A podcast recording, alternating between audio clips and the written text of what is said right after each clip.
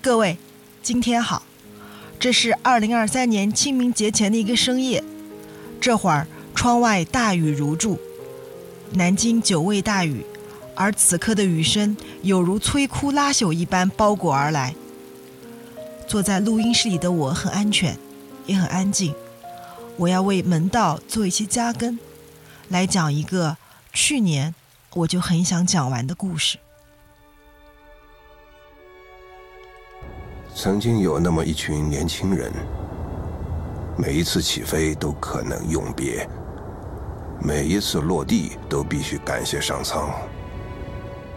他们战斗在云霄，胜败一瞬间。他们在人类最大的战争当中成长，别无选择。因此，他们对飞行的热爱，对天空的憧憬。还有那些国仇家恨、纵横捭阖、儿女情长，都必须化成命运的音符，飘扬在云间。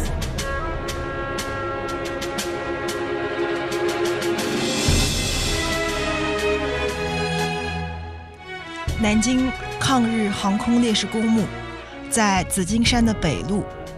去年的这个时候，我第一次去到那里。去年的我已经做了两年的文史类的短视频，因为一些原因不能外出看展，困在南京，故而四处寻找南京的遗迹。在拍过灵谷寺的淞沪抗战纪念碑、向家山南京保卫战的碉堡、林园新村废弃的游泳池以后，我一路寻到了南京航空烈士公墓。去之前，我脑子里有三个名字：林恒、陈怀民。张大飞，我打算拍三集短视频，但没想到的是，我竟然走进了一段几乎让我不能自拔的过往，甚至还有一点命中注定的奇遇。一年以后的清明节前，我不想用隔离了时空的文字叙述当时的感觉，所以就把当时拍摄的短视频用录音直接给大家听。其中有很多是我在南京抗日航空烈士公墓现场边拍摄边讲述的，大家千万不要觉得唐突。至于看不到的画面，我会随时补充。那一天，我把每一块碑都读过去，一个又一个“阵亡”的字样，比午后的阳光更刺眼。阵亡，阵亡，中弹阵亡，阵亡。我们的身体、飞机与炸弹，当与敌人兵舰阵地同归于尽。一寸山河一寸血，十万青年十万兵。日寇犯我中华之际，很多青年投笔从戎，加入空军学校。说从毕业到战死就六个月，平均年龄二十五岁，年二十九岁，年二十四岁，殉职二十五岁，二十四岁，二十四岁，二十六岁，二十五岁。幸有青山埋忠骨，我后面的这个山就是烈士们的安魂之所。一九三二年的淞沪抗战是年轻的中国空军首次与日军的交锋。虽然敌我力量悬殊，飞行员们却毫不退缩，像黄玉泉这样的烈士英勇牺牲了。于是，当时的航空署建立了这个航空烈士公墓。我听说空军他们都喜欢喝洋酒。我来之前，我在想，我大概可以录个三集吧，三个人的故事。但是来了之后，坐在这儿，坐在这么多烈士最终的归宿的这个墓碑的中间。我真的很想知道他们每一个人的故事。午后的这个烈日下面，弯着腰，一块碑一块碑的读过去，每一块碑我都拍照留念，因为我觉得没有什么比记住更值得我去做的了。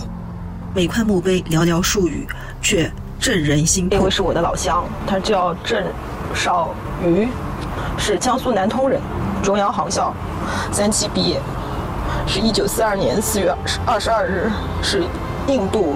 受新机于接受新机的时候，在泽博尔逝世，就是高志航烈士的墓啊。他是辽宁的通化人，是法国拉纳航校毕业的。一九三七年十一月二十一日，在周家口空袭未及起飞被炸殉亡，年仅三十一岁。这个是叫吕基纯，浙江绍兴人，一九三八年武汉空难中。去世。这位于腾甲烈士，他是一九四一年十月十六日在甘肃失事殉职，已有老母及妻离世与一女，是上尉啊，叫杨新奎，呃，四川驾成都飞往江西赣县，中途失踪。然后说他生前有战绩，名方长玉，呃，烈士，浙江慈溪人。一九三七年十月十五日，奉命轰炸上海敌军起飞后实施爆炸，殒命时二十九岁。严雷，他非常年轻，二十四岁，辽宁人。他当时是一九四二年六月四日，为阻击日军进犯，奉命炸毁宝山的汇通桥做爆炸试验时不幸殉职。有一些烈士也是因为意外空难，没有都还没有来得及上战场。像只有二十四岁的蔡志昌烈士，他就是一九三七年九月十一号在南京练习俯冲投弹的时候失速殉职。这个沈崇慧烈士啊，是湖北武昌人。中央航校三期毕业，他是一九三七年八月十九号在上海白龙港，呃。驾机撞沉日舰，英勇殉职，就当时才二十七岁。有照片的这个碑啊，你看这个多年轻，是个中尉教官，实在是这个当时是在柳州柳州碧乡的空战当中阵亡的。这个写的也很详细啊，是中尉飞行员朱军求，一九三八年五月二十日在河南是。击毁人伤跳伞被俘，但是他宁死不屈，最后是殉职，一生殉职，年仅二十七岁。严海文烈士，他是一九三七年八月十七日轰炸上海日军司令部的时候被击中，他就跳伞被日军包围了，他击中了五名敌人以后呢，最后一弹自枪。汤普生，二十六岁。卢翠刚，二十五岁。陈少床，重庆空战阵亡。滕茂松，扬州空战阵亡。卢敏。由蚌埠起飞赴许昌，因故障坠机殉职。聂胜友是驾机轰炸上海日军司令部中弹阵亡。李恒杰烈士，他是轰炸班花鸟山海百地舰阵阵亡。柳平亮在宜昌练习射击失事阵亡。梁定远，广东人，是在太原空战阵亡。刘兰清是在杭州空难当中阵亡。戴广清，南京空难阵亡。敖菊贤，丽水空战阵亡。杨琴坊，杭州空战阵亡。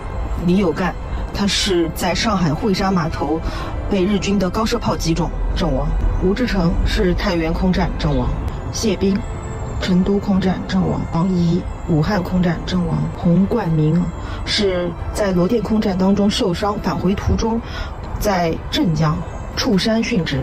这个陈华勋烈士太可惜了啊，因为是四五年，四五年抗战快胜利了，一月五号突袭日军的汉口机场的时候被击落。阵亡，李永发烈士啊，是因为从南京飞杭州当中遇到雨触山阵亡。温馨汉烈士啊，他的父亲就是当时著名的中研院的这个地质学家，叫温文浩。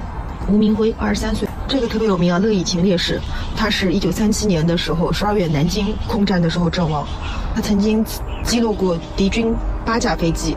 谭卓立，温江空战阵亡。江东胜，双流阵亡。杨梦清。璧山空战阵亡，梁红林他是轰炸上海军日军舰阵的时候阵亡，梅元白是在叙府到昭通的途中失事阵亡，司徒坚璧山空战阵亡，刘云章板桥空战二十五岁，曹培玉二十三岁，这个陈全宝是与敌机互撞身亡，张国庆烈士是炸黄河铁路桥的时候被日军击中身亡，吴国军虎门空战二十三岁。高冠才，他是与十二架敌机激战，击落敌机二架，但是被击中以后重伤不治殉国。谢光明跳伞不及身亡，年仅二十二岁。这里还有几块当时老的这个碑，只看到几个字：接收新机。这应该也是去印度接收新机的时候，在印度实施巡视时二十三岁，但是我基本上看不清他的名字。刚才这段视频的录音是我第一次去抗日航空烈士公墓拍摄的。我最喜欢的一篇小说是白先勇先生的短篇小说集《台北人》，里边有一篇《一把青》，讲的是抗战胜利以后的飞将军们。那里写到，他们穿着夹克，戴着雷朋眼镜，喝洋酒，是时尚帅气的年轻人。所以，为了见航空烈士公墓的年轻人们。我特地带了一瓶洋酒去，在这么安静的地方，我竟然一点都不害怕。我坐在他们中间，拧开洋酒，奉于灵前。刚才说了，我之前去脑子里是带着三个名字去的，一个是林徽因的弟弟林恒，一个是著名的烈士陈怀民，还有一个是《巨流河》的作者齐邦媛的初恋情人张大飞。然而，当我还没有走进纪念碑、没有走进纪念馆的时候，就已经被一块块独立墓碑上的寥寥数语镇住了。刚才这个视频的录音里名字众多，虽然没能穷尽，但是信息量很大，有些细节没有展开。今天让我一一道来。首先要说一个录音里的错误，我以为是老乡，故而一看到就哽咽的名字郑少瑜，墓碑上写的是江苏南通人。后来在查其他文献的时候，我发现墓碑上的记录有疏漏。郑少瑜，第四大队的大队长。四川达州渠县人，他是王牌飞行员，也是一位中共地下党员。当时啊，周恩来同志曾经叮嘱他要注意安全。周恩来同志对他说：“凡不需亲自驾机出战的任务就不必去，多做指挥工作，一定要注意自身安全，并且直接告诉郑，未来新中国的空军有待他去领导。”而郑少宇总是说：“敌人打不死我”，透着四川人的幽默和豁达劲儿。我估计这句话应该是用四川话讲的。可是，在一九四二年春天，郑少宇准备率中国空军飞行员前往印度接收美国援助的飞机。周恩来得到消息，立刻传达指示，争取不去印度，另派人前往。但是郑少宇杀敌心切，希望立刻领回新式飞机作战，而且他认为五十岁的陈纳德还在飞，自己还不到三十岁，还可以飞。他于是托人带话给周恩来，说：“就这一次了，今后的职责不允许我到一线了。”不料天有不测风云，郑少瑜率中国飞行员前往卡拉奇，驾驶美国援助飞机飞返著名的驼峰航线时，因油箱起火，在印度的泽布尔不幸失事殉国，时年二十九岁。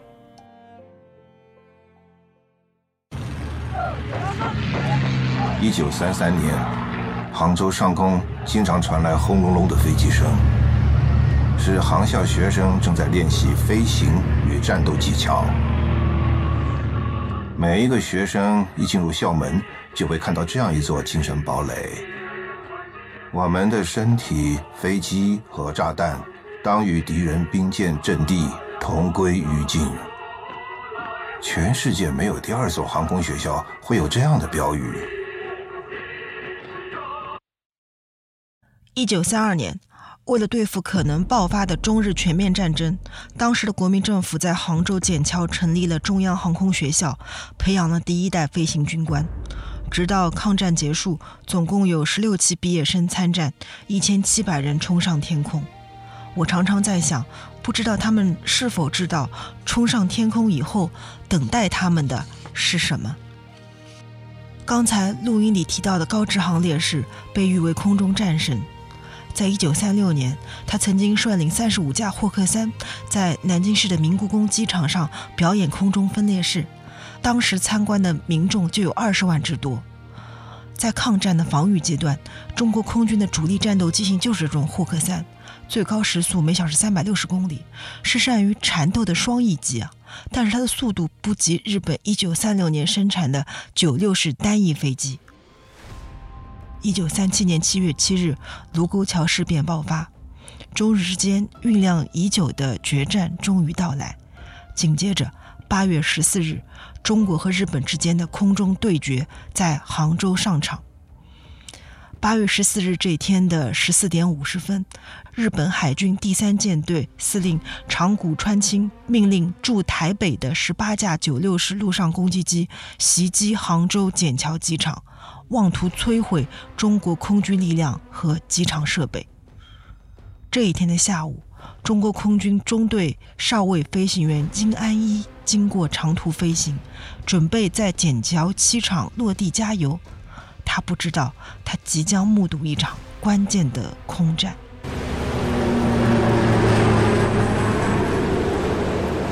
当我们滑行到停机线附近时，听到总站长大声呼叫。敌机二十分钟就到，赶快起飞！这，就是征战的开始。快升空，快点，快！我们三架飞机立即调转机头升空迎战。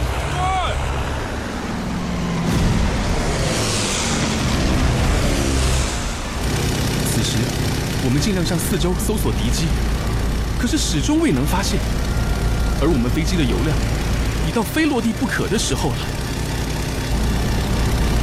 突然，飞机很近的在我左前方，迅疾的斜侧翻升。原来这是大队长高志航的座机。这场战役由高志航和谭文首开纪录，合力击落一架敌机；李丹桂、柳哲生与王文华共同击落另一架。八幺四笕桥空战，日本轰炸机被击落两架，重伤两架，轻伤两架。这是全面抗战爆发以来的第一场空战胜利。高志航率领的第四大队上空迎击，缔造了六比零的战果，首开对日抗战空战的全胜纪录，因此被誉为“空军战神”。第二天，八月十五日。从杭州湾到南京上空，中方击落三十架敌机，其中两架由高志航击落。接下来连续几天，日本的精锐航空队原本准备用来对付美国，战斗力整整消耗了一半。然而，双方的装备实力悬殊还是巨大的。日本的九六式飞机，它的时速比中国主力机型霍克三快六十公里。在战争爆发的时刻，中国空军可用的飞机不到三百架，被打下一架就少一架，而日本的则多达两千多架，并且可以源源不断的生产。我刚才在视频录音里提到，严海文就牺牲在八幺四大捷的三天后，八月十七号，严海文在执行轰炸任务的时候被高射炮击中，他跳伞误入日军阵地。这个曾在航校校史上创下打地靶满分记录的二十一岁小伙子，宁死不屈，把手枪击毙日军五人，击伤数人，在中国无被俘空军的呐喊声之后，留下了最后一颗子弹自杀。如此英勇，连日军都为其感怀。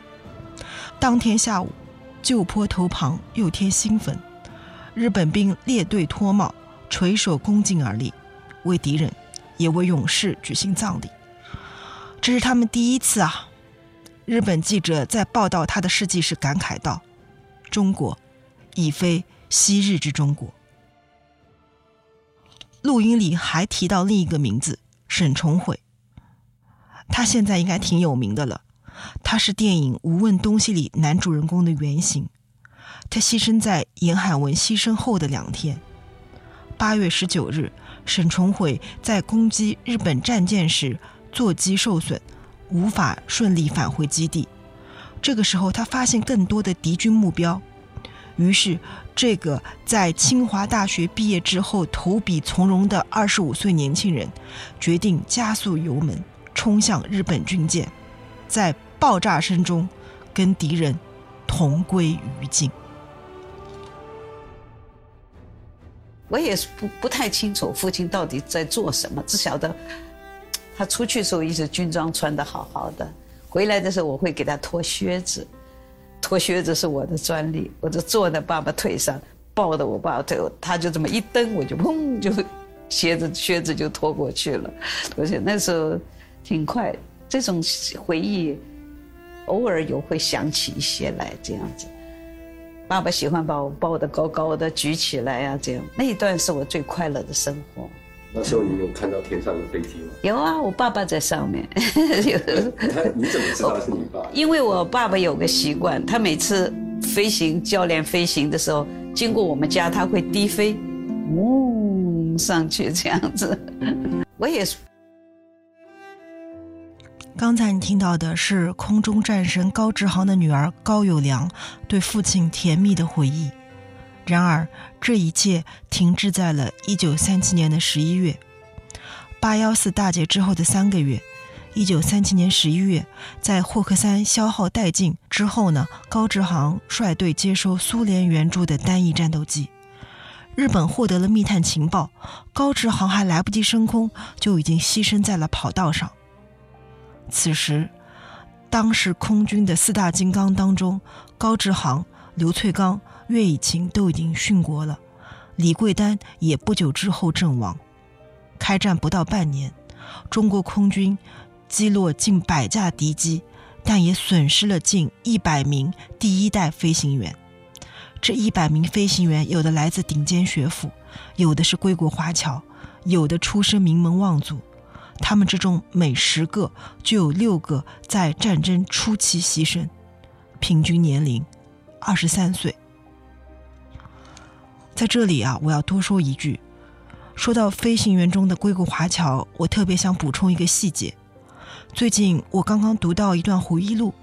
是航校第七期毕业生徐华江先生的回忆录，他特别提到了归国华侨。他在回忆录里写道：航校外招生有三位马来亚的华侨，张培生、叶思强和张洪藻。因为东北被日本占领后，他们立即返回祖国，从军报国。就我所知道的，美国华侨回国报考空军军官学校的有第九期的黄然。周世雄和谭希元，十一期的朱安琪、于连贵、周威林等同学，等到抗战胜利后，这些华侨同学请求退役。那个时候没有健全的退伍制度，所以他们得等到家里汇钱以后，才有钱回侨居地。他们的爱国情谊，在家国动乱的年代更显珍贵。那么到了一九三七年底。北平、天津、上海、南京、杭州都已经沦陷，中央航校也往昆明撤退，成千上万的老百姓被迫离开家园，在自己的土地上逃难。有一段和梁思成、林徽因抗力相关的故事，我去年也拍了视频，视频是在实地探访夹杂讲述的，其中还有林徽因先生的女儿梁再冰的回忆。你现在看到的可能是国内最悲壮的毕业照，照片上四十七人，有三十人殉国。曾经有那么一群年轻人，他们每一次起飞都可能是永别，每一次落地都要感谢上苍。他们从毕业到阵亡，大概就平均的时长是六个月，所以他们的学校门口赫然挂着一个标语，叫“贪生怕死莫进来”。唯即如此啊，一批又一批的年轻人前赴后继地去到那里。他们是螺旋桨时代最后的战斗机飞行员。这段抗战当中的往事有一小章跟林徽因和梁思成家有关。一九三七年，日本第一次轰炸长沙，从北平逃难到长沙的梁思成、林徽因一家险些遇难，炸弹就在离梁家大概十几米的地方爆炸。劫后余生啊！后来他们写回忆录的时候，我看到传记上说，就林徽因忍着病体，在废墟上面去找出一些还能使用的锅碗瓢盆，没有办法，只得再乘汽车取到湘西，逃往昆明。这个时候到了一个地方叫黄县，这个小城里边到处是难民，就是纵然像梁思成、林徽因这么。鼎鼎有名的学者，在国难当头之际，也不过是芸芸众生当中的一个小人物而已。但这个时候，林徽因又犯上了肺结核，高烧四十度，梁思成急得不得了，只能四处找旅店，想找一张床给林徽因来休息一下，一床难求，偏偏又下起了大雨，就把这个铺盖卷放在地上，放到大街上。我我跟我弟弟、我外婆啊，都坐在铺盖卷上。我父亲母亲就去找旅馆。我父亲说呢，他去找旅馆，结果旅馆全住满了，一间空的也没有。而我母亲已经在开始发烧了，怎么办呢？就在这时候，他忽然听见这个，这个旅馆上有有一个非常非常优美的这个小提琴的声音，就是他觉得很奇怪，怎么这个地方有有这个这个西方音乐？谁能在这样偏僻的小城拉小提琴呢？想必一定是一个受过高等教育的人，能不能找他帮一点忙呢？梁思成不善交际的，他顾不上那么多，就抱着一线希望敲开了这所客房的门。没有想到啊，面对他的是八个穿着空军学员制服的年轻人。梁思成就说明了来历啊，没想到这八个孩子啊非常热情，腾出了一间房间给林徽因养病。这段情缘就此开始。后来林徽因和梁思他们在昆明，而这群孩子恰好到昆明去训练，是又重逢了。所以说，生命当中有些羁绊啊，可能真是上天安排好的。林徽因的三弟林恒呢，也考到了空军学校，所以这批孩子跟林家的关系就更密切了。每到轮休，弟弟们都会结伴到龙头村，就是林徽因他们家。而且我印象当中，林徽因跟梁思成唯一为自己盖的房子、设计的房子就在昆明。空军飞行员其实他们也知道自己未来是非常凶险的，所以每个孩子都挺沉默的。也就是因为有了林徽因这个家，他们的精神才有了极大的慰藉。这些孩子他们的家呢，很多都在沦陷区，家长不便过来参加毕业典礼。梁思成和林徽因他们又作为孩子的名誉家长出席毕业典礼，并且讲了话。梁思成当时在主席台上看着这些孩子们，就仿佛看到他们升空去作战。所有人的毕业都是悬歌一堂，可是这些孩子们的毕业并不意味着锦绣前程，却意味着杀戮和死亡。一九三八年。就在新一代飞行员开始成长的时候，苏联航空志愿队飞越海峡，突袭台北松山机场，炸掉了三年份的航空燃油以及十几架飞机。这是日本占领下的台湾首次遭到空袭。第一任苏联航空志愿队的总顾问是日后担任苏联空军总司令的日加列夫。在霍克山损失殆尽之后，苏联援助的伊十五与伊十六战斗机给中国空军暂时补充了元气。日本完全了解苏联对帝国扩张的威胁。一九三三年，后任参谋本部作战科长的石原莞尔就提出这样的战略观点。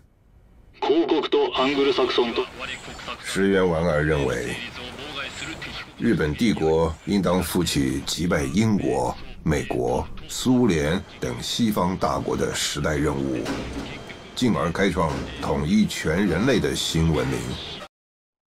为了达到这个目的，就必须尽快迫使中国归顺日本，可以利用中国广大的人力与资源来对付西方的帝国主义者，这就达成了日本对华作战的基本思路。日本的信心满满，认为在开战三个月之内，中国就会屈服，但是苏联却期待中国把日本牵制住，这样就不至于一方面要对付东线的日本，一方面要对付西线的德国。于是呢，苏联愿意提供新型飞机给中国。这个时候开战已经半年了，国民政府在南京失守后迁到武汉，日本放慢陆地攻势，打算以空袭行动来制服对手。中苏空军则严阵以待，来准备加以迎头痛击。一九三八年的四二九空战就是在这样的背景下发生的。这一天是昭和天皇的生日，日本出动五十四架飞机空袭武汉。准备作为生日献礼，两军对垒，近一百架飞机在空中缠斗，这也在世界航空史上没有先例。我去南京航空烈士公墓去找的第二个名字陈怀民，就出现在这次战斗中。其实武汉战役是双方都有准备的一次战役，双方都有集结和准备。陈怀民呢，此前已经参加过多次空战，也有打下日本飞机的记录。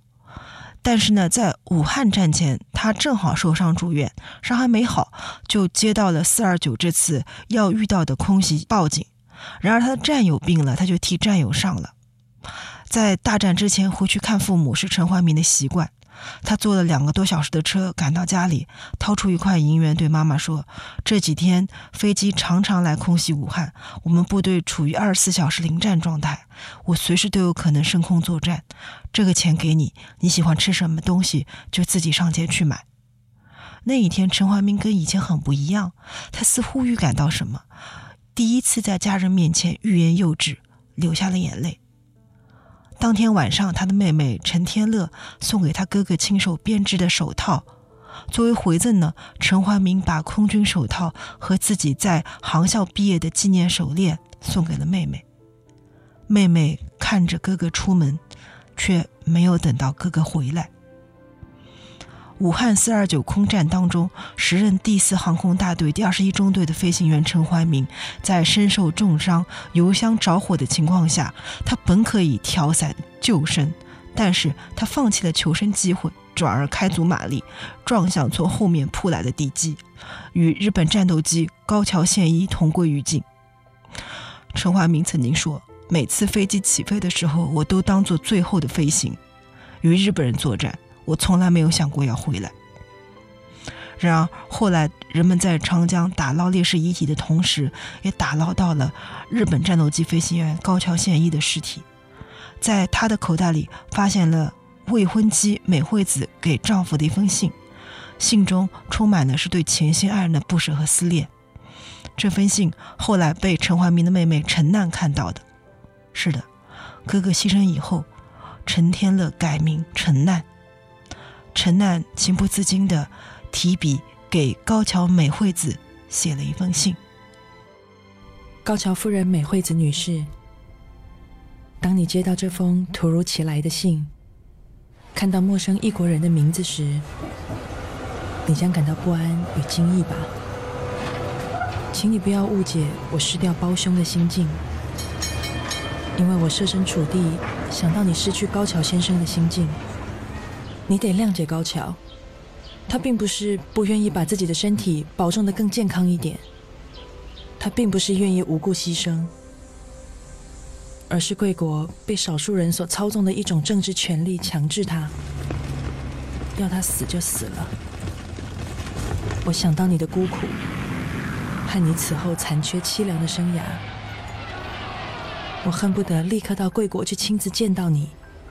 和你共度有爱的生活。两个年轻男子在空中相撞，却在地上催生出这样一封信，文字早熟而透彻，由一个二十岁的女子写给另一个二十岁的陌生女子，承担了精神力量，因此爬升到了跟他哥哥一样的高度。或许只有在那样的高度，生死的界限才不那么清楚的可怕。陈怀明给妹妹的遗物——空军手套和航校毕业手链，现在静静地存放于南京航空烈士公墓的纪念馆。而陈难这个名字，我想请大家记住，后面我们还会提到他。就在陈怀民牺牲三周后，两架中国轰炸机由徐焕生和童彦博率领飞越东海，进入日本，抛洒传单，呼吁日本追求和平，放弃侵华迷梦。当年参加这项秘密行动的八个飞行员，现在只剩下了陈光斗在世。徐焕生那个时候是我的队长嘛，我是无线电领航跟通信的嘛。另外呢，我是管一个往下偷东西，不过我们不是偷炸弹，偷传单，唤醒日本民众不要听他的军阀的。在那个没有卫星导航的时代，徐焕生跟童彦博两个人精密计算了天气、油料、航线、航程，甚至月亮的盈亏，运用简单的无线电设备改装了两架马丁轰炸机，并且选择在夜间出击，以躲避日军地对空的炮火，才能顺利完成任务。这是有史以来首架穿透日本本土的敌方飞机，比美国的杜立德将军首度轰炸日本东京还要早四年。这项行动后来被称为“人道远征”。在激昂的空袭警报中，林徽因总是时不时地想起正在捍卫领空的八个弟弟。他们都是非常沉默寡言的孩子，每一个都是这样。他们以一种很天真的孩子气的方式依恋着我们。按照惯例，这些孩子一旦升空作战，就必须留下亲人联系方式，以便什么呢？处理后事。但是他们每个人心中都有一个信条，那就是誓死报国，不生还。曾经有人这样写道：“我们也有计划，但是却是不可预期的，随时可能会改变的。因此，我们只有现实，因为不愿意放弃了现实，因此我们是乐观的。过去的就让它过去吧。”我们如果可以称为有计划的东西的话，那大概就是为国牺牲吧。代表我们诺言的，就是我们每个人都存有一张遗嘱。当时中国飞机不但数量少，质量还差。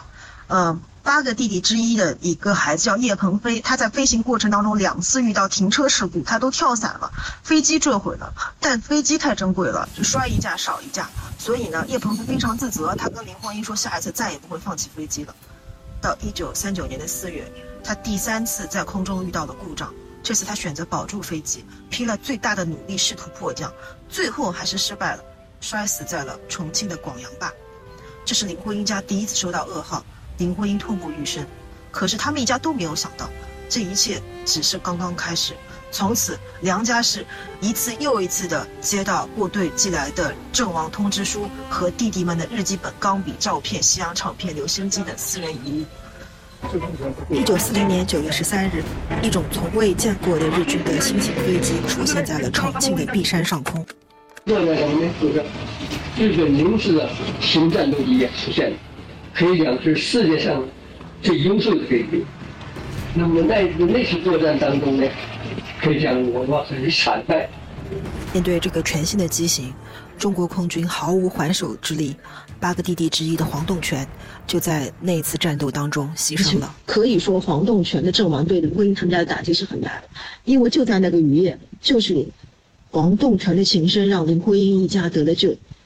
不久后，林徽因的亲弟弟林恒死于成都双流空战，也是因为临时飞机。日本的空军突袭成都的双流机场，林恒当时还问地面塔台说有没有临时飞机，塔台回复他说没有。谁知道一飞上去，十二架临时飞机迎面而来，半个小时以后，林恒就阵亡了。到了四一年的，就是春节以后吧，我记得我母亲就病病倒了，病得很厉害，每天发高烧四十度以上。几乎要要送命了。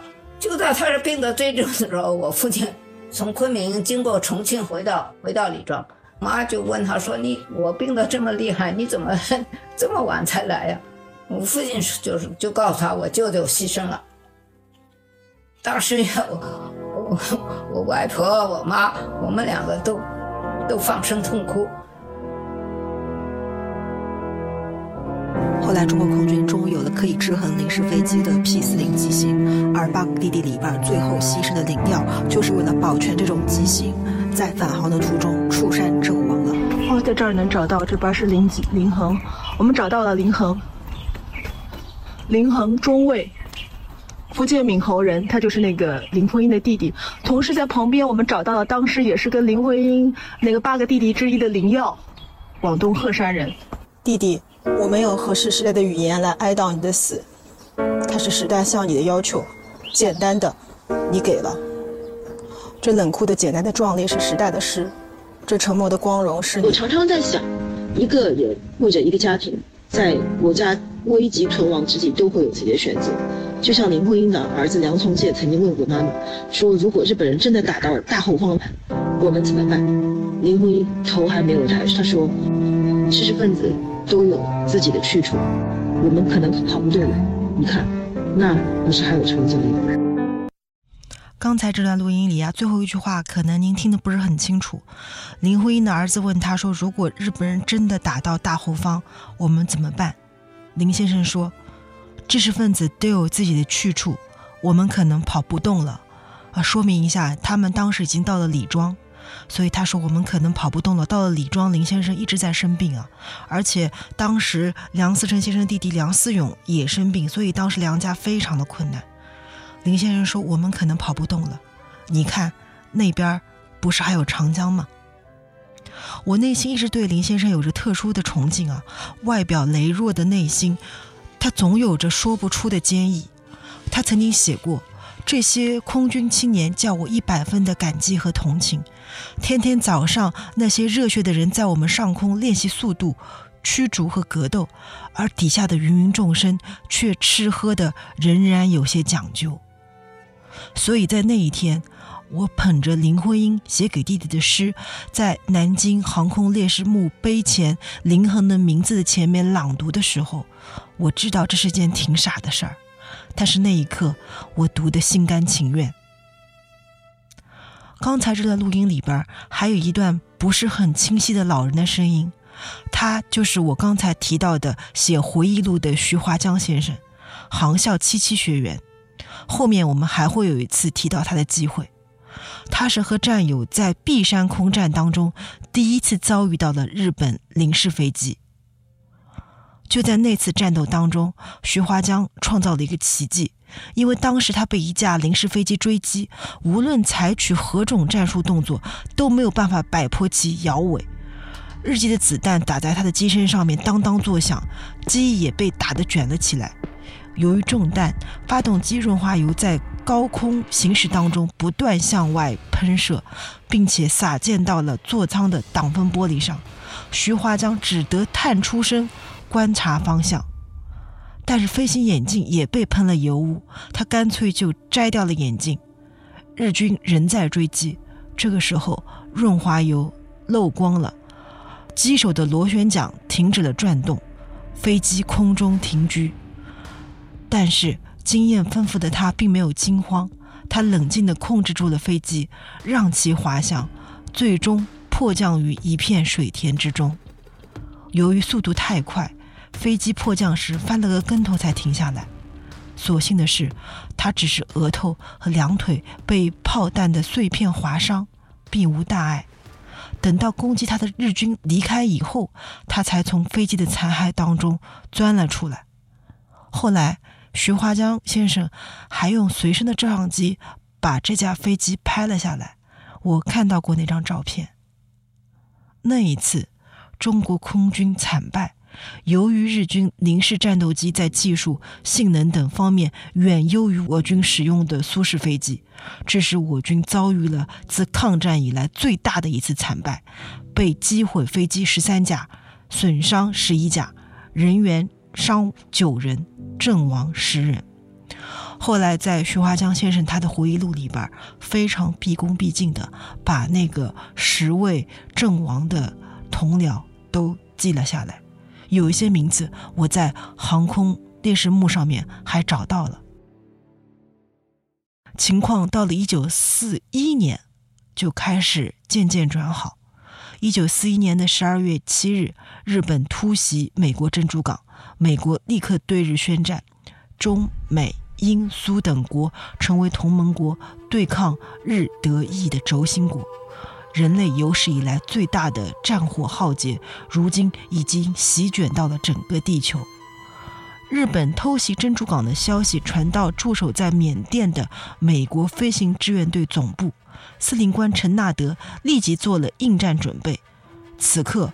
这个由美国退役飞行员组成的志愿队成立不到半年，他将在不久的将来以“飞虎队”的昵称扬名于世，而中国空军也将在陈纳德的协助下脱胎换骨。一九四二年，中国正式获得美国的军事援助，在陈纳德的规划下，中国空军的飞行员先到印度接受初级训练，再到美国进行高级训练。一年之后，他们将驾驶着 P 四零战斗机与 B 二五轰炸机对日军进行反攻。这批学员中有一个来自东北的孩子，叫张大飞。很多人和我一样是在齐邦媛的巨流河里知道他的。我对他的知晓，甚至早于陈怀民和林恒，以至于我在去南京航空烈士公墓的路上，想到巨流河里的字句，就开始流泪。所以。我带着巨流河，又一次去了南京航空烈士公墓。我死了是害他，我活着。也是害他。你有没有这样一种感觉？当你去做一件事情，其实命运在很早以前就给你留下了线索和伏笔。我做航空烈士公墓这个专题，其实很大原因是因为十多年前读的齐邦媛的《巨流河》，他的初恋情人张大飞的名字就在那里。我从未在史料上面读到过关于张大飞的记录，唯一刚才找之前找到的资料是在重修航空烈士公墓的时候，呃，张大飞的亲属，他的哥哥张大航一起捐了一些款项。张大飞烈士亲属，所有的关于张大飞的记忆都来自于齐邦媛的这一本《巨流河》。齐邦媛作为一个浪漫的小女孩，她一开始对张大飞的那种工作的那种向往，就可能跟很多女孩一样。她说：“我真羡慕你能在白蓝天白云里边生活，因为在蓝天白云之间可以远离死亡的幽谷。”张大飞曾经给齐邦媛写过一封信，他说：“我是一个。”虔诚的基督教徒，我原来的想法就是想战争结束以后去做一个随军牧师，没有想到我现在一直在做着这个跟杀戮相关的工作。上帝会怎样裁判我呢？如果有人打你的左脸，把你的右脸也给他。但是日本人不但打我的脸，还杀了我的父亲，摧毁了我的家，将我全部的同胞在自己的土地上追杀至今。我每在郊区打下一个敌机，就可减少牺牲于炸弹中的多少冤魂。张大飞跟齐邦媛写了一百多封信，这就是一个当时十九岁的少年从离乱而投入完整壮烈战斗的一个整个过程。可是他们最后一封信却是寄给哥哥的。一，你收到这封信的时候我已经死了。八年前和我一起考上航校的七个人都走了。三天前最好的朋友晚上没有回航，我知道下一个就轮到我了。我祷告，我沉思，我觉得平静。谢谢你这些年来给我的友谊，感谢妈妈这些年来对我的慈爱的关怀。我在这上不着天下不着地、全然的漂泊中有一个可以思念的家，也请你原谅我对方圆的感情，既拿不起，也为早日放下。我请地勤的周先生在我死后把邦媛的这些年写给我的信妥当的寄回给他，请你们原谅我用这种方式使他悲伤。从我找到你们在湖南的地址，他带妈妈回我的信，这八年来，我写的信是唯一可以寄的家书，他的信是我最大的安慰。我似乎看得见他由瘦小的女孩长成少女。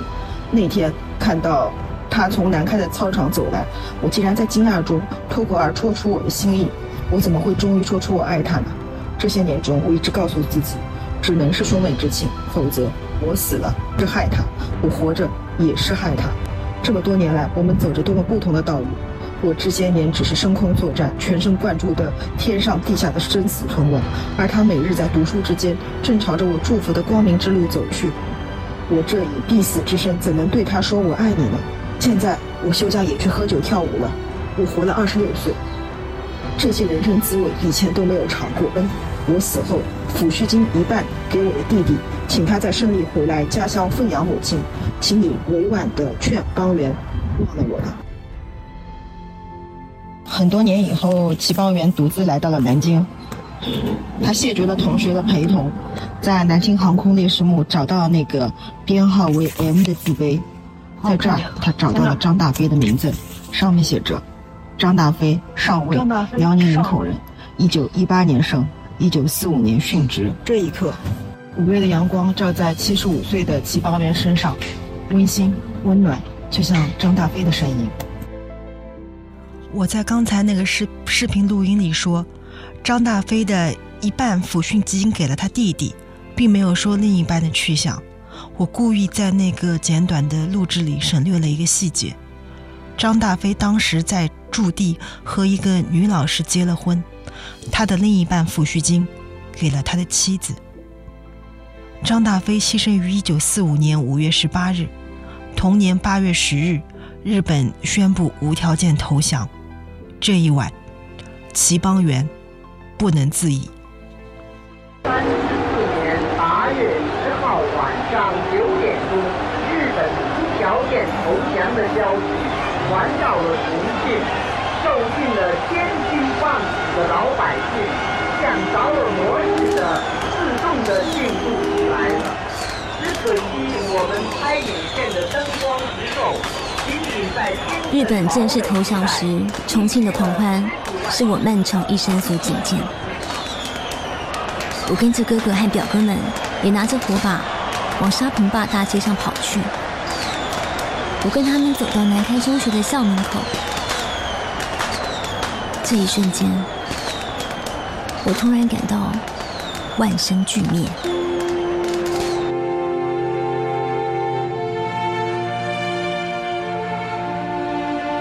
我再也不能够忍受推挤的人群，竟然一个人穿过校园，找到回家的小径。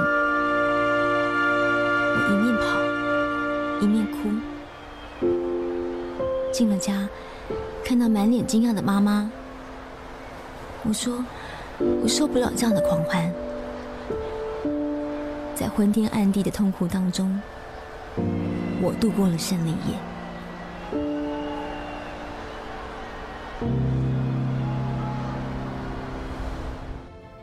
去年做南京航空烈士公墓系列短视频那几天，我和此刻一样，深深沉浸在一种情绪里，一种想说出来又唯恐溃堤的情绪。一种想告诉很多人却又恨声量不够的顾忌。因为我不太喜欢用太激烈的情绪渲染，所以视频在网上也是反响平平。这一点我毫不在乎。但我身边的朋友还是提醒我，这个系列你停一停吧，你一个女生最好不要过度沉溺于此。于是我又录了最后一个视频，取名为《多余的话》，依旧是叙述加现场探访。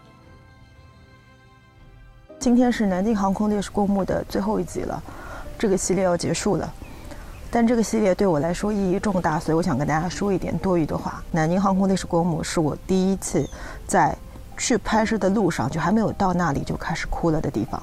这是我第二次来了，上次发现了这两块碑，然后我这次带来的资料，我准备把名字再对一对。所以我一次又一次的去到那里。嗯，说实话，我去之前确实是为了拍摄短视频，因为我想讲三个人的故事。我来这里的路上想的是一个一个的名字，他们是陈怀民、张大飞、林恒。但是，当我走在那一一块一块的墓碑之间，开始读那一个一个的名字的时候，阵亡、阵亡、中弹阵亡、阵亡，我被深深的震撼了。因为每一个名字，我想他们在那里已经孤寂了很久，我不知道我能做什么。为什么我最近来了三次？因为这里边有太多的名字，有太多的故事了。这里边一共是一百七十六个墓穴，后面是三千多个名字，信息量太大，故事太多了。所以我今天先做一件最笨的事情，我在烈日下面把每一块碑都读过去了。我能做的也就是不要忘记，这是我对他们的纪念。我甚至还发现了很多历史的细节，我每次去都有新的发现。比如说，我第一次去的时候发现了这两块老碑。八月廿五日驾机参加罗店战役，被敌机中要害，机毁人亡。我第二次去的时候就带着资料，我把那老碑上的名字一个一个都读出来。这两块老碑是当时在重修重修这个公墓的时候呢，呃，在遗址上发现的。碑上很多字都已经模糊了，这块碑还好，后面那一块，刚才我后面那一块更加模糊。就是大家来的时候，一个要爱护它，第二个呢，我建议大家亲手来读一读这个碑文。后来我发现，在那个公墓的第一排。第一排有十有十个墓穴，这个名字值得我们记住啊，叫罗伯特·肖特，他是飞行员教练员，其实他是个试飞员，他还不是空军。一二八淞沪抗战的时候，他两次主动单独驾驶飞机，然后击落了这个日日本的这个敌机。所以，如果你们来到航空烈士墓的话，第一排就是我现在身后的这个第一排公墓，有四两边，一边是美国的这个烈士。一般是苏联的烈士，我才知道在那个墓碑上面，将近四千个的烈士名字里边，有两千多个来自大洋彼岸，有四百多个来自苏联。我才知道，在一九四一年以前，苏联的航空志愿队是和中国空军并肩战斗的。我甚至刚刚知道。在驼峰航线，我虽然去过宝山啊，我甚至刚刚知道，在驼峰航线，光驼峰航线折损的大洋彼岸的士兵，就有一千五百多个人。他们的老飞行员回忆说，如果在天气好的时候，那幽深的山谷里边，那么多的摔掉的飞机残骸，就是他导引他们返航的路程。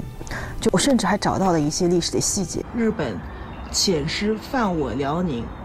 一年一月，复犯我淞沪，亏我苏杭，我航空将士一息各军奋飞天宇。啊，这个名字看不清楚。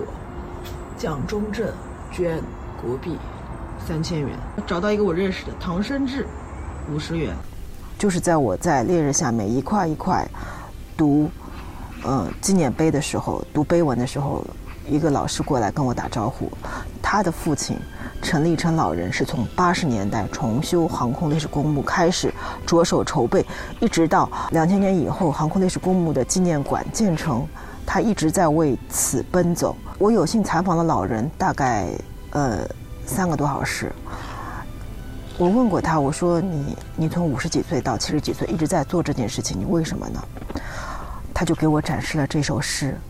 嗯，唯独先生今日死，相读音乐书的词，这个这个是是是您当时的感想写的一首诗，对吧？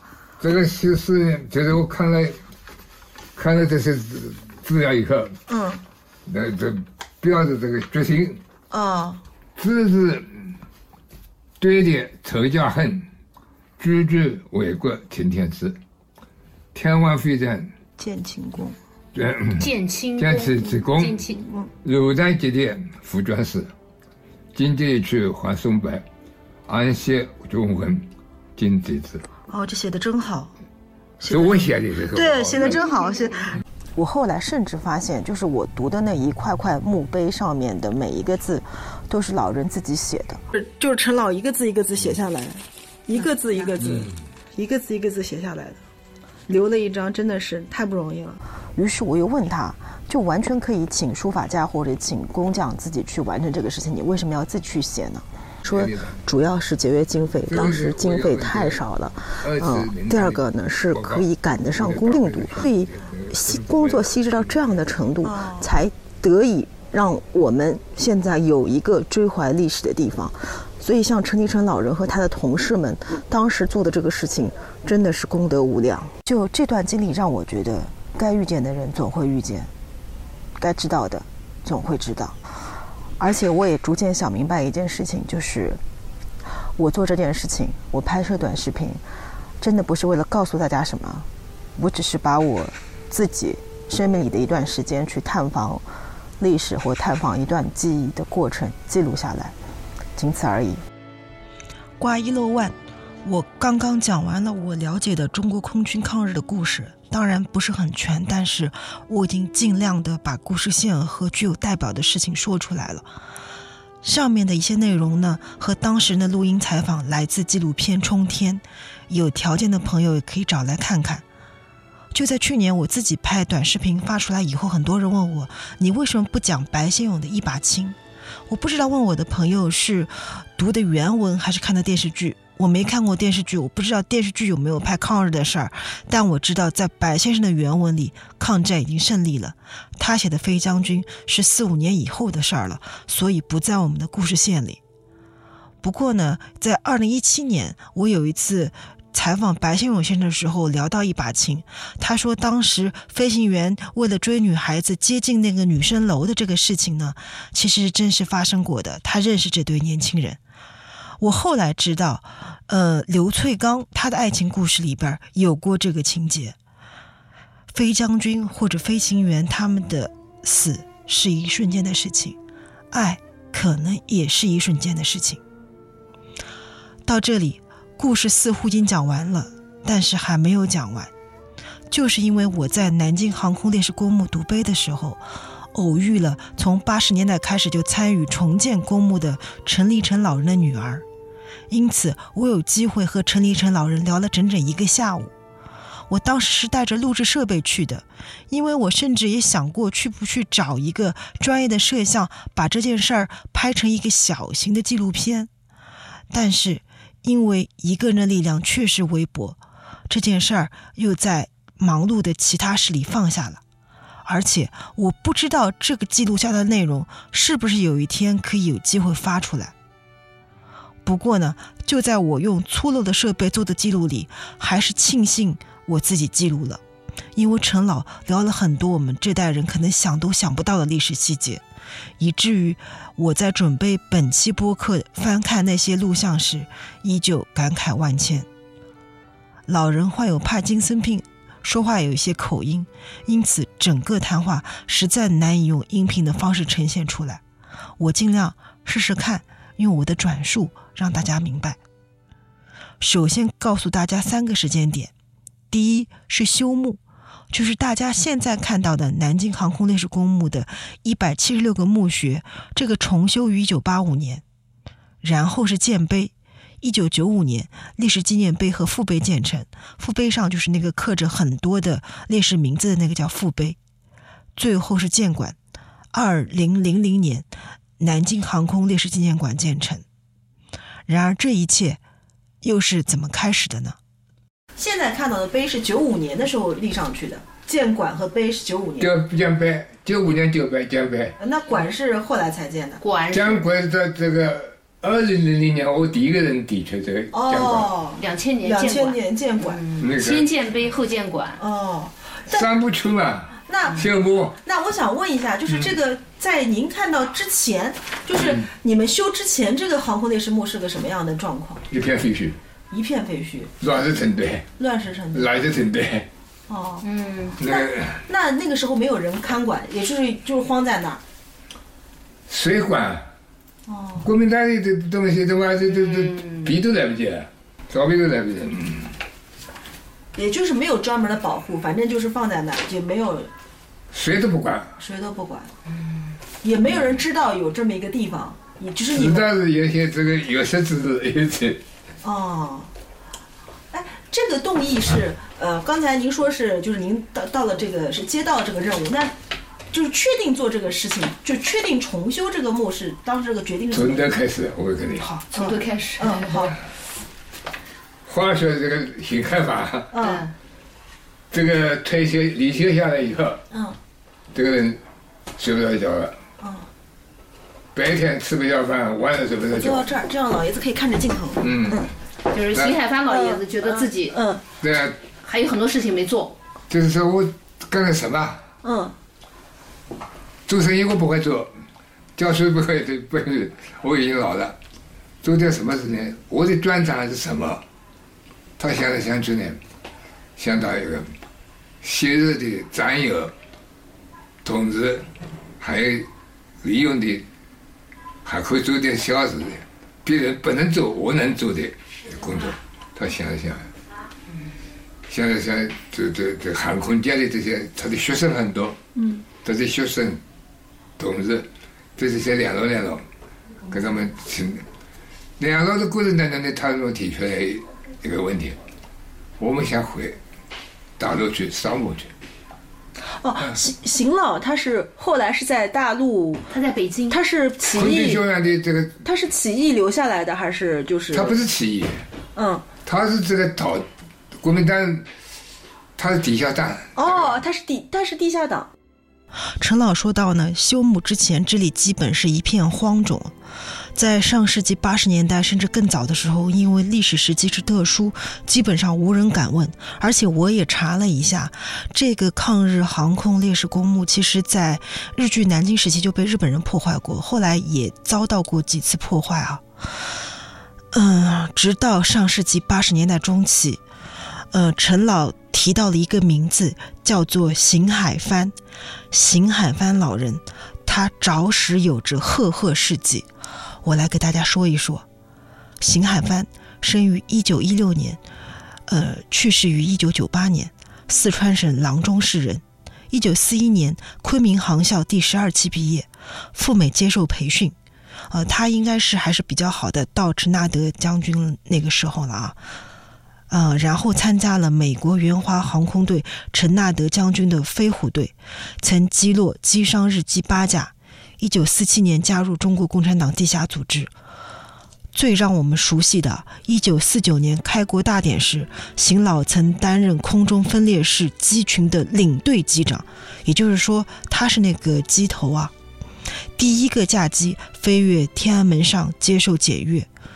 在执行这个任务之前，周总理跟他说：“我们的飞机不多，你要编队飞行，然后多飞几次，让人感觉我们的空军飞机很多。”到了抗美援朝时期，邢老曾经担任空军某团副团长，在朝鲜上空击落机上 F 八零两架敌机。那么到了邢老离休以后，总想做一点什么，就像。陈立成老人说的：“醒老睡不着觉，吃不下饭。”后来他就跟他的学生们联系啊，学生和故旧们提出希望能回来扫墓，于是重修航空烈士公墓这个动议就这样产生了。陈立成老人告诉我呢，当时邢老所在的空军部队啊，就是解放前那个邢老有一个挚友叫张安问。这个朋友应该是对邢老的地下党身份是心知肚明的，但是两人关系很好啊，谁都不挑破。这个张安问先生呢，在知道即将清洗地下党的时候，立刻放消息给邢老，让他赶快走。所以邢老一直说张老对他有救命之恩啊，所以才有了后来发生的一切。多年以后，就在南京，邢海帆老人、张安问老人以及当时还挺年轻的陈立成老人和其他同事们一起为重修南京航空烈士公墓而奔走筹谋。到了一九八六年清明节，刚刚修好的航空烈士公墓迎来了祭扫的亲人，这其中就有陈怀民烈士的妹妹陈楠。其中有一个飞行员家属，在那个墓碑上呢，嗯，痛哭。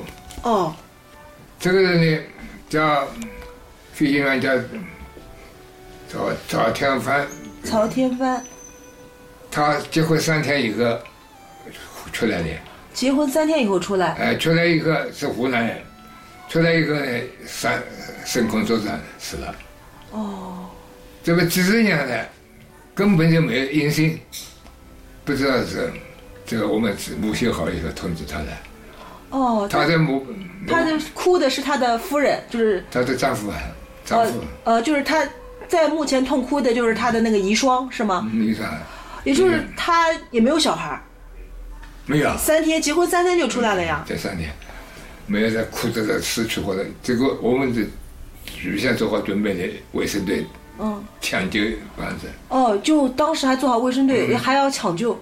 他一个昏过去的一个抢救，哦，抢救我也担任了一个角色，嗯，看好陈长，不要他也昏过去。了。哦，结果他在昏过去以后，陈楠子躺在这个墓碑上啊，失态。哦，笑，哦，笑是吗？在笑。我我说天长，嗯。不不不不别别这样，为什么不笑？为什么要哭？我要笑。哦。他失态，哗的，那我们党委书记紧紧动的很，老师赶快看劝他不要别的，我在在他旁边，那个照片都有，哦，晓得？我在听那个，他说我今天真正一个笑的，哦，我哭了多少年了，哦，该碰到的事情都碰到了，那今天我有这样的待遇，这样的给给给我的老兄是朽木，我为什么不笑呢？他是想。我不想用压混的方式盖住老人的声音。这段话的意思大概是一九八六年第一次祭扫，场面就比较失控。有一位烈士的遗属啊，他的故事也是比较的凄惨。结婚三天后，丈夫就飞上天，然后就再也没回来。这个情节和一把青里非常类似，而真实的世界里，这位夫人就再也没有丈夫的音讯。直到一九八六年，陈老他们修好墓以后，通知他来扫墓。这位夫人啊，就哭晕在了墓碑前。陈老他们组织方面还是比较有经验的，就安排了医疗队就在现场，所以呢，就让医疗队立刻救治。陈老说，当时他在现场也有任务，就是服务和保护好陈楠女士。没有想到的是，陈楠在哥哥的墓前近乎是失态的大笑。陈老他们也没有意料到是这个情况啊，因为生怕陈楠情绪失控，立刻抚慰。陈楠说：“我为什么要哭啊？我哭了这么多年，终于有了这个待遇。我老哥的墓被修得这么好。”说到这儿，其实陈老他们做了很多事儿，都是很容易被忽略的。可是细心的你，不妨想一想，抛开修墓这件事情不谈，八十年代早期没有这么发达的通讯条件，他们几位老人是如何联系到全国这么多航空烈属的？陈老没有说太多的细节，但是我能想象这里面的不容易，因为陈老跟我说了一件小事儿。就是陈奈来南京的时候也没有车，也不会坐车，好不容易打到陈老的电话，陈老是骑着自行车去火车站把他接到城里的。陈老一家后来成了陈楠最信任的朋友，他们互称姐弟。陈老说：“天乐姐，从现在起你还叫天乐，不要再叫陈楠了。”陈立成老人给我看了他们两家相交往的很多照片，两家人的友谊一直持续到陈旦老人离世。一九八六年的清明节，南京航空烈士公墓，孤寂了太久的忠魂，终于得以被祭扫。而同为航空烈士的人们聚在了南京，有太多聊不完的话题。陈老告诉我，当时先开了一个官方的座谈会，但是谈得不尽兴，大家希望晚上再继续聊，很多话都没有说。但那个时候经费太紧张，租不起场地，所以他就和邢海帆几位呢，在餐厅点了两杯茶，然后呢，就家属们三三两两的围坐在一起聊开了。主要就是希望，第一个是著书纪念，第二个是抗日航空烈士不止休墓的这一百多位啊，能不能把大家都纪念起来？在惶恐和绝望中，想怀想又不敢公开怀想，想祭扫又无处祭扫的人们啊，终于有了一个依托和归属。他们所希望的是，不要忘记。这次自发的座谈，让抗日航空烈士纪念碑和纪念馆建设的事情成为了方向。我想说的是啊，这个动议是一九八六年提出的，纪念碑建成是一九九五年，纪念馆建成是二零零零年，这样的跋涉又是十多年。纪念碑的建成，在我看来最大的意义就是父碑上的四千多个名字。首批刻在父碑上的抗日航空烈士，中国八百八十名，苏联二百三十六名，美国二千一百八十六名，韩国两名，共三千三百零四名。第二批九百九十名，中国五百八十六名，美国四百零四名。航空烈士的英名已于二零一五年八月补刻完成，所以现在总共是四千二百九十四名。中国烈士一千四百六十六名，美国烈士两千五百九十名。每一位烈士都有姓名、军衔、职务、出生时间和牺牲时间。中国烈士还有籍贯，每个字中文之间为五公分，英俄文为四公分，醒目清晰。嗯，我曾经问过陈老，我说这个资料是哪里来的？陈老说啊，美国有一个驼峰协会，配合很积极。给了我们完整的资料，苏联的老将军们也把资料给了我们。中方的资料一部分是在档案馆里查的，另一部分是徐华江先生给我们的。没错，就是前面提到和零式飞机缠斗的英勇飞行员徐华江。我在百度上查到了他的生平。徐华江，原名徐吉香，字书静，一九一七年出生。黑龙江富锦县人，一九三五年进入中国陆军军官学校十一期学习，一九三八年在航空学校七期毕业，在抗日战争中击落多架日机，曾获国民政府颁发的宝鼎、云辉、钟情、甘源、胜利、复兴等勋章，以及新序、宣威、同功、雄鹿、祥豹、忠贞等奖章。二零一零年九月一日。在台湾去世，享年九十三岁。当时整理这些名字的老人呢，有十三位，纯义务翻译、整理、汇总。不过最大的困难还是费用。陈老告诉我，除了相关部门的拨款以外呢，还是需要到处筹措资金的。他提到了一个人，方守义。这位后来被尊称为南京荣誉市民的印尼商人，他曾经是邢海帆老人的学生，也是一位参加过抗战的飞行员。为修碑建馆，他捐资一百五十万，还让他的朋友同样也是印尼商人啊，捐了五十万元。所以，如果你现在去南京航空烈士公墓啊，在山坡前面可以看到两个碑亭，一个是一九三二年初建这个。公墓的时候，国民党要员从蒋中正开始捐款的明细；另一块就是一九九五年新建碑建馆时各方出资的明细。在第二块碑上的细节也值得我们读一读啊！俄罗斯联邦政府老战士委员会向建设抗碑捐三千七百马克，俄罗斯驻华大使馆捐人民币两万元。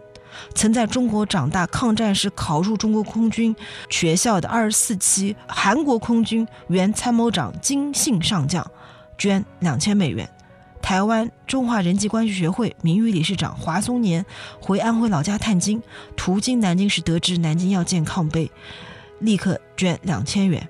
台湾老航空界人士也是刚才说到的徐华江先生，捐了两千两百美元，而且徐华江先生后来还给馆里捐了非常宝贵的文物啊，当时的机密的文件和地图。